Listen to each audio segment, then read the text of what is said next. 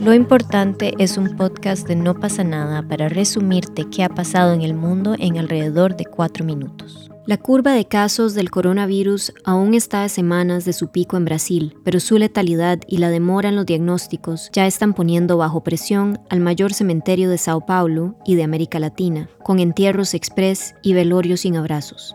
Aquí enterramos a unas 45 personas por día, pero en la última semana son de 12 a 15 más es mucho peor de lo que vemos en las noticias, dijo a la AFP un sepultero que, en un lote de Vila Formosa 1, cavaba fosas en fila para ser utilizadas al día siguiente. Previendo el aumento de la demanda, la alcaldía contrató una empresa para reforzar con 220 empleados temporales los 22 cementerios de la red municipal, que por lo demás se vio obligada a recortar en un 60% su plantilla de 257 sepulteros por pertenecer a grupos de riesgo. La tarde del 31 de marzo los cajones venían uno tras otro con tal rapidez que los sepulteros tuvieron que pedir unos minutos para terminar con un entierro antes de comenzar el siguiente. Bajo un sol fuerte, cuatro entierros se llevaron a cabo en media hora en un único lote, tres casos sospechosos de COVID-19 y uno confirmado. Sao Paulo es el epicentro de la pandemia en Brasil. Totaliza más de 150 de los 241 muertos por coronavirus en Brasil desde que se registró el primer contagio, pero la demora del diagnóstico desfasa la cifra. La Secretaría de Salud contabiliza 201 exámenes de fallecidos a la espera de resultado. En Ecuador, el puerto de Guayaquil tiene la mayor tasa de mortalidad del país por la COVID-19 y la más alta de Latinoamérica. 1,35 muertos por cada 100.000 habitantes. En medio del avance de la enfermedad, que en todo Ecuador deja casi 2.800 contagios, incluidos 98 muertos, el país tiene la peor estadística regional después de la de Brasil. El sistema de salud de Guayaquil está bajo máxima presión mientras su alcaldesa cumple con la cuarentena tras haber contraído el virus. Al mismo tiempo, se viralizan videos que muestran a gente con tapabocas desplomándose o cuerpos botados en las vías. El pánico ha dado paso a una sensación de terror por el trato que están recibiendo los cuerpos en esta calurosa ciudad, en medio de la desinformación e imágenes sin filtro que se propagan por redes sociales más rápido que incluso la enfermedad.